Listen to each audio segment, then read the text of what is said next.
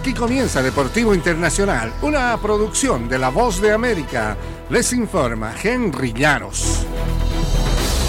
En el fútbol americano de la NFL, Patrick Mahomes prefiere ganar Super Bowls que un concurso para obtener la mayor cantidad de dinero. Ello no significa que el mariscal de campo de los Chiefs de Kansas City no haya visto lo que está pasando en el fútbol americano de la NFL. Mahomes firmó una extensión de 10 años y 450 millones de dólares en 2020, una cifra que estableció un parámetro para los quarterbacks, pero que ya ha sido sobrepasada varias veces.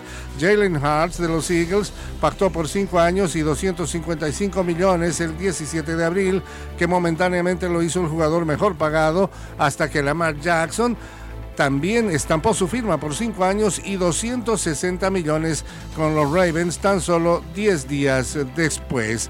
Esto se plantea la pregunta sobre si Mahomes quisiera revisar su contrato. En el fútbol americano, y en el fútbol internacional. El presidente de la Liga Española, Javier Tebas, se disculpó el miércoles con Vinicius Junior por las declaraciones en las que pareció desestimar el episodio de racismo que afectó al astro brasileño del Real Madrid el fin de semana. Tebas repitió en varias entrevistas con canales de televisión que lamentaba sus comentarios al considerarlos inoportunos y equipararlos con un malentendido. Inmediatamente después de los insultos racistas proferidos por hinchas del Valencia contra Vinicius, Tebas cuestionó al futbolista por criticar a la Liga Española. Añadió que el astro del Real Madrid no se presentó en las conversaciones sobre racismo que él mismo había solicitado. Ahora el dirigente ha dicho que lamenta sus declaraciones y las injurias a Vinicius se presentaron durante el partido de liga que el Real Madrid perdió por un tanto contra cero en el feudo del Valencia.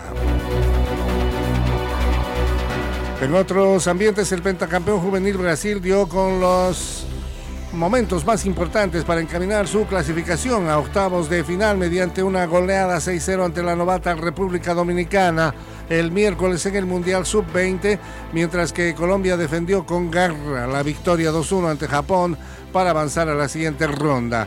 Pese a sus pergaminos, la canariña había defraudado en su debut con una inesperada derrota ante Italia, justo en su reaparición en el certamen tras ausentarse en las dos últimas ediciones. Pero el equipo de Ramón Meneses aprovechó la debilidad de los debutantes caribeños para encaminar la clasificación está haciendo un excelente papel y es una de las favoritas. Y hasta aquí Deportivo Internacional, una producción de La Voz de América.